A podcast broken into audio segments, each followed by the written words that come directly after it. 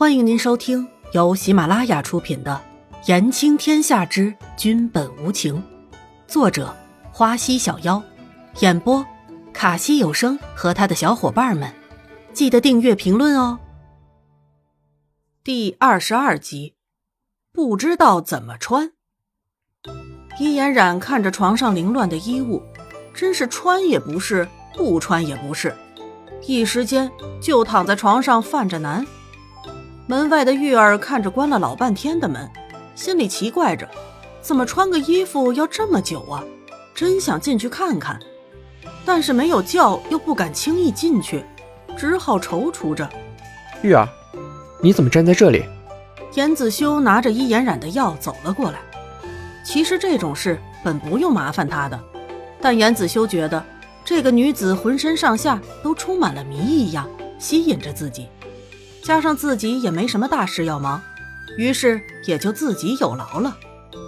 但是严子修没想到会看到玉儿这个小丫头在门外踌躇着。严子修看着紧闭的大门，心想：这姑娘不会是吃完又睡了吧？那样的话也太离谱了吧！回太医，是医姑娘在换衣服呢。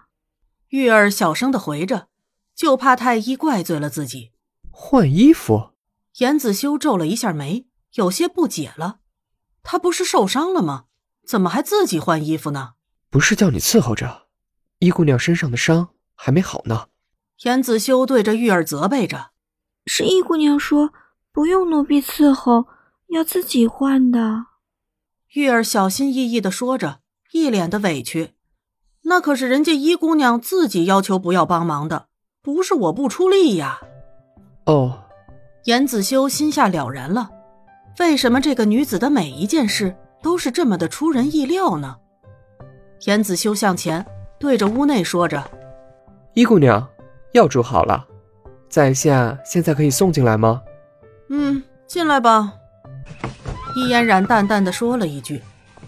其实伊嫣然早就听到外面细细碎碎的声音了，只是一时不知道要不要开口。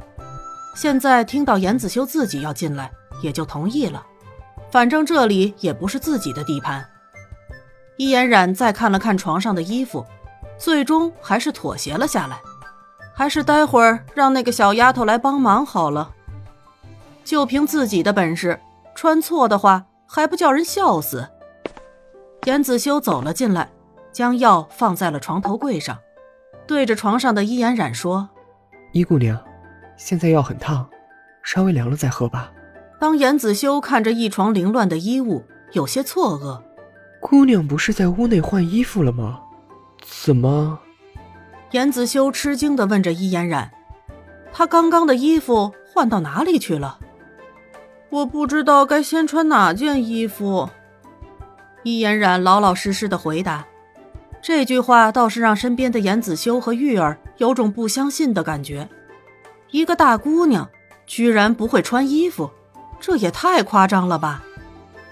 但严子修想到伊嫣然昨日的穿着，也就没有刚刚的那么惊讶了。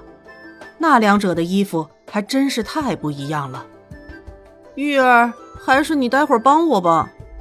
伊嫣然觉得自己现在糗大了，明明是自己推掉玉儿的，现在却又要麻烦人家。